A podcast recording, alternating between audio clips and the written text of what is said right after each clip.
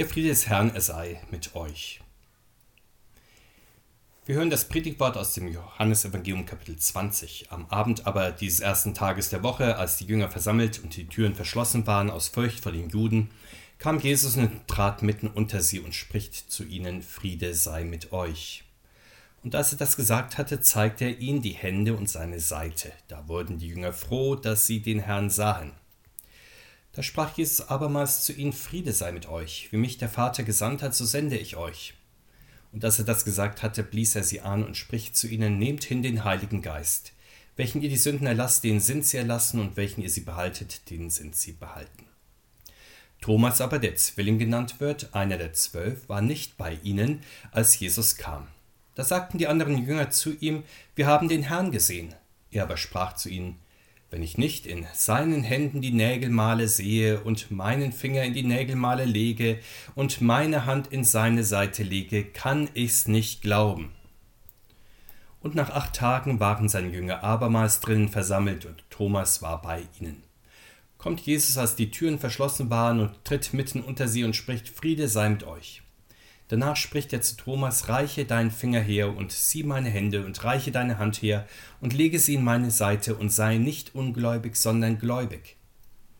Thomas antwortete und sprach zu ihm, Mein Herr und mein Gott, spricht Jesus zu ihm, weil du mich gesehen hast, Thomas, glaubst du. Selig sind, die nicht sehen und doch glauben.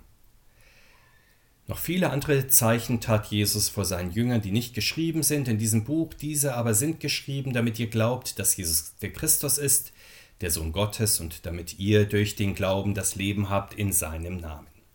Herr, segne deine Worte an uns. Amen.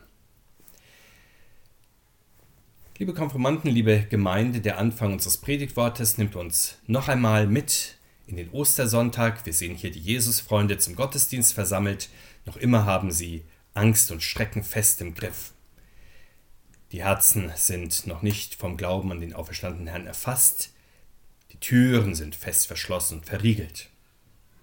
Und wir verstehen die Verschlossenheit der Jünger noch besser, wenn wir uns deutlich machen, ihr Herz war verhärtet, wie der Evangelist Markus das sagt. Sie waren ja am Herrn schuldig geworden, sie hatten ihn verlassen und verleugnet, sie hatten nicht an seinen Sieg über den Tod geglaubt, sie hatten mehrfach gegen die Gebote 1 bis 3 verstoßen, ihr schlechtes Gewissen nun machte sie schwerhörig, ja begriffsstutzig.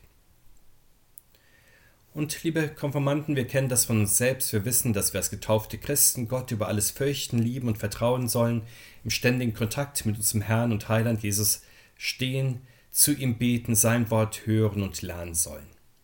An den Feiertagen natürlich, aber auch während der Woche, doch wir wissen, da fehlt es uns immer wieder an Eifer, nicht nur bei den Präparanten und Konfirmanten, nein, auch bei den Paten, Eltern, Großeltern, ja bei Kirchenvorständen und Pfarrern. Unsere persönlichen Sorgen in der Familie, der Schule, auf der Arbeit, aber auch die kleineren und größeren Fragen unserer Zeit nehmen uns immer wieder ganz und gar in Anspruch, sodass wir nicht an die bestimmte Gegenwart des auferstandenen Herrn Jesus glauben. Die Folge ist, die Glaubensfestigkeit ist dann nicht da. Das christliche Leben kann man dann auch nicht mehr als solches erkennen. Es machen sich Hochmut, Neid, Geiz, böse Worte, Streit, Betrug, Trägheit, Ungehorsam und so weiter breit. So in etwa also war die Situation am ersten Ostersonntag, so ist sie heute. Da trat nun, Gott sei Lob und Dank, Jesus durch die verschlossenen Türen in die Mitte der Seinen weil alle Materie durchlässig ist für seinen verklärten Auferstehungskörper, so wie das Glas durchlässig ist für das Licht. Und was tut er? Er spricht den Seinen den Frieden zu. Wir kennen ja den Friedensgruß aus unserem Gottesdienst. Der kommt in jedem Gottesdienst mindestens dreimal vor, sogar fünfmal, wenn wir in unserem Gottesdienst die Beichte und das heilige Mahl auch feiern.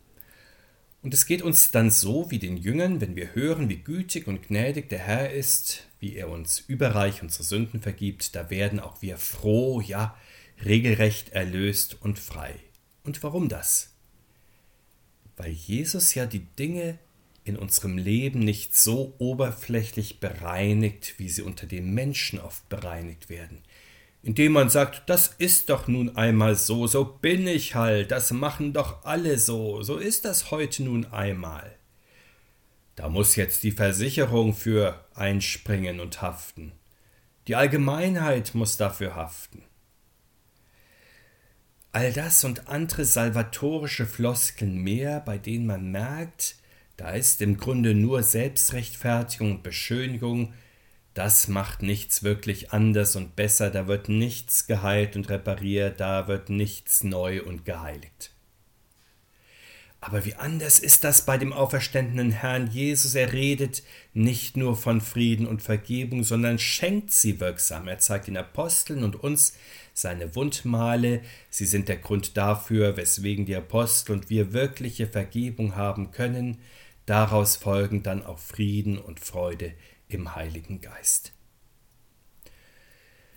Aber mag man nun einwenden, die Apostel, sie durften den auferstandenen Herrn sehen und hören, aber was ist mit uns späteren Christen? Es ist gut, dass wir hier hören, dass der Herr extra für uns späteren Christen eine feste Einrichtung stiftet, die auch uns seinen Frieden weiterreichen soll. Er gibt ja den Aposteln den Auftrag, in seinem Namen zu vergeben, Sünden zu vergeben und zu behalten. Überall auf der Welt soll Menschen in der christlichen Gemeinde persönlich zugesagt werden, dir sind deine Sünden vergeben, Friede sei mit dir. Aus dem Konformantenunterricht wissen wir, dass das die Beichte ist. Nach der Ordnung unserer Kirche ist sie in der Regel mit dem heiligen Mahl verbunden, weil beim Herrn selbst ja beides zusammengehört. Und wenn wir fragen, was kennzeichnet eigentlich konfirmierte Christen, dann finden wir hier die Antwort, sie feiern den auferstandenen Herrn im Gottesdienst in ihrer Mitte, sie hören auf ihn, sie empfangen seine Vergebung, sie haben leibliche Gemeinschaft mit ihm an seinem Tisch. Konfirmierte Christen wissen, die Vergebung des Herrn können sie sich nicht selbst zusagen. Sie muss ihnen vom Herrn immer wieder gesagt und geschenkt sein. Und Gott sei Dank, das geschieht im Gottesdienst ja auch. Wenn wir wieder einmal meinen, dass wir uns einfach selbst entschuldigen können, so wie die Nichtchristen das machen, dann mögen wir den Teil des Herrenwortes bedenken, dass denen die Sünden behalten werden, die sie sich nicht vergeben lassen. Machen wir uns das an einem alltäglichen Vorgang deutlich, worum es hier geht. Das ist ja wie mit der laufenden Körperpflege, die der Körper braucht.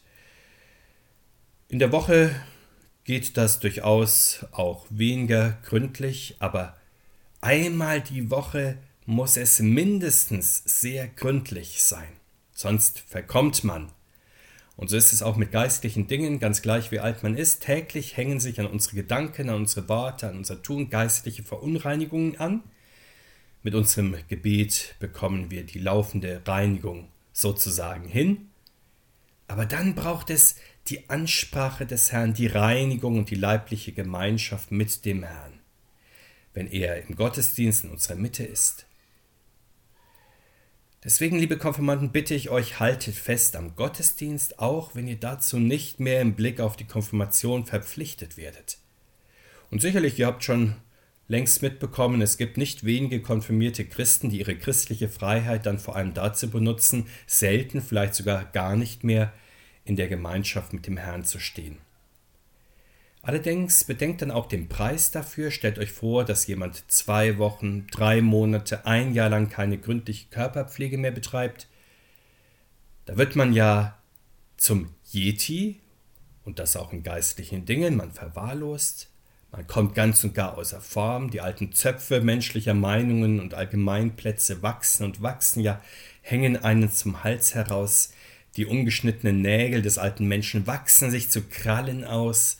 Der wohltuende Duft des Evangeliums wird nicht mehr eingeatmet, weil der Geist des Menschen aber Nahrung braucht.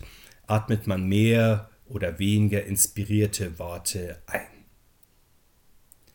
Und das, was man von der heilsamen Lehre des Evangeliums als Präparant und Konfirmant gelernt hat, das versinkt in Vergessenheit.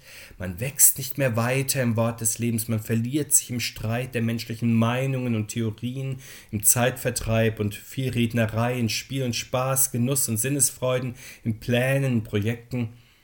Man denkt vielleicht, dass man alles gut im Griff hat im eigenen Leben, dass man beliebt ist bei seinen Freunden, dass man beruflich erfolgreich und materiell gut versorgt ist. Man freut sich vielleicht, dass die Welt in ihren Freuden so unerschöpflich ist und die eigene Gesundheit so tadellos. aber der innere Mensch verkümmert, der seit der Taufe aus dem Wort Gottes lebt und der zur ewigen Gemeinschaft mit Gott bestimmt ist. Liebe Konformanten, ich hoffe und bete, dass es bei euch anders ist. Ihr wisst, wo ihr geistlich wieder auf Vordermann kommt und aufpoliert werdet und auf die Höhe kommt, eben im Gottesdienst, wo euch das Wort Gottes gesagt wird, wo euch die Vergebung des Herrn zugesprochen und sein Leib und sein Blut gereicht werden. Unser Predigtwort erzählt uns weiter vom Apostel Thomas. Er wird auch der Ungläubige oder der zweifelnde Thomas genannt.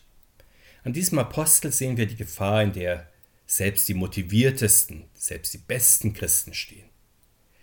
Er ist am Ostersonntag aus irgendwelchen Gründen nicht bei den anderen im Gottesdienst dabei.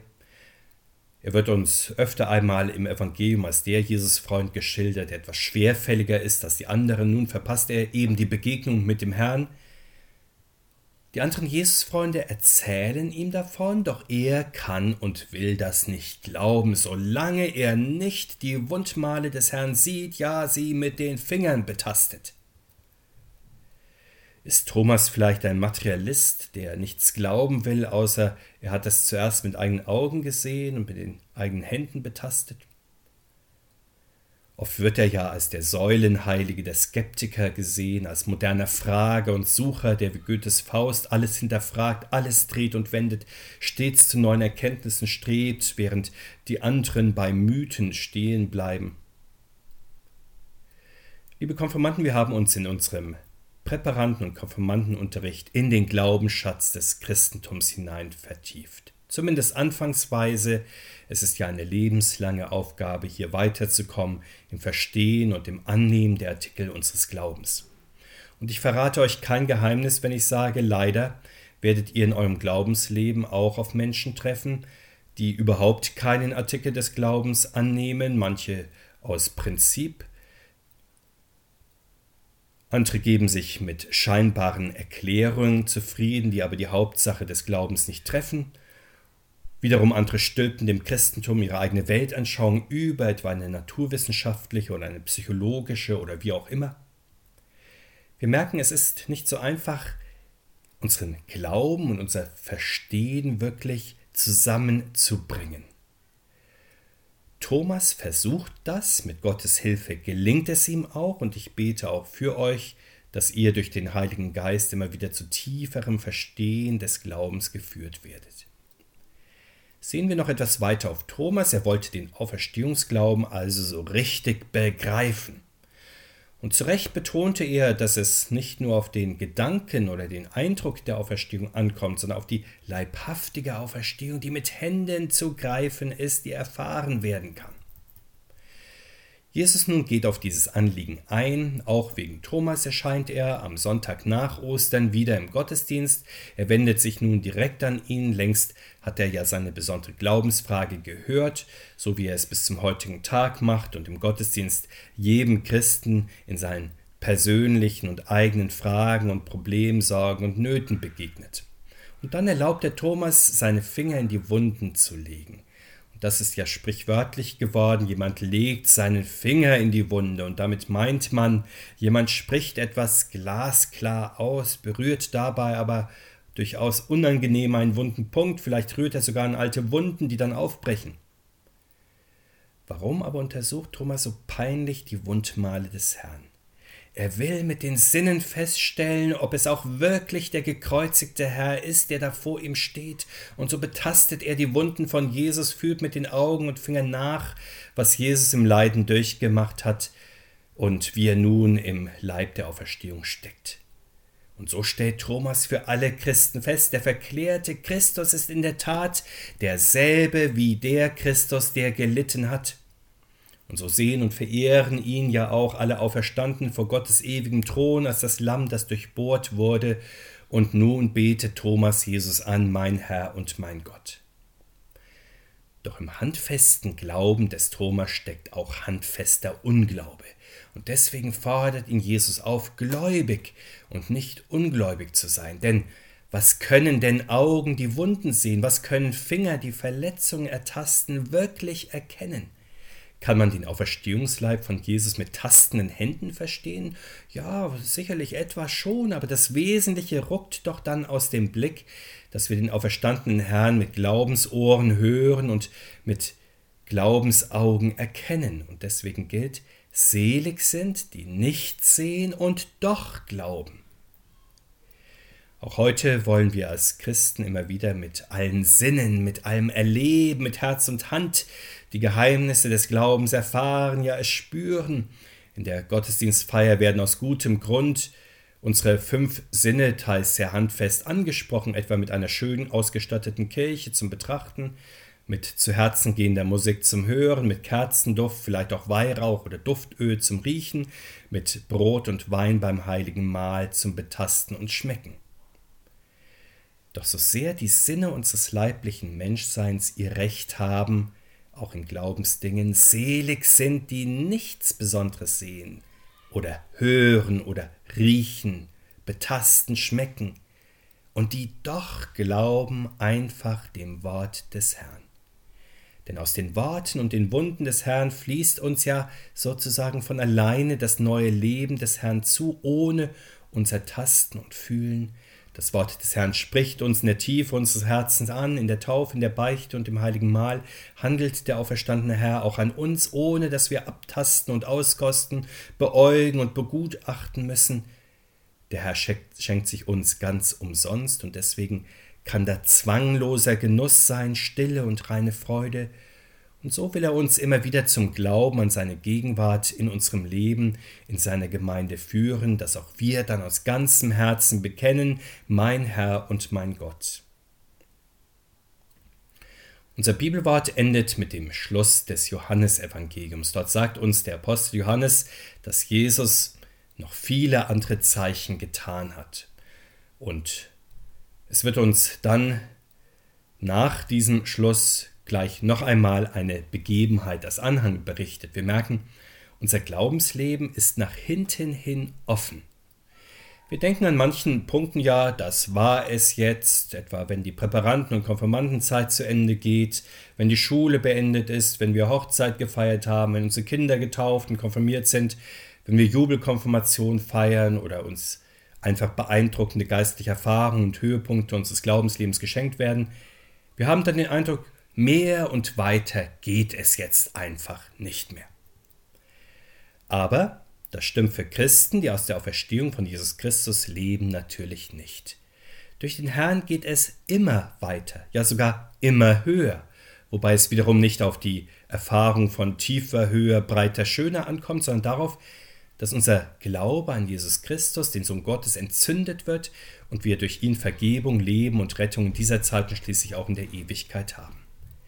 Wie aber wird unser Glaube eigentlich beständig entzündet? Von der Taufe über die Konfirmation bis hin zum Sterbebett, ja sogar darüber hinaus. Die einfache Antwort durch das Wort Gottes, denn Gottes Wort bleibt in Ewigkeit. Amen.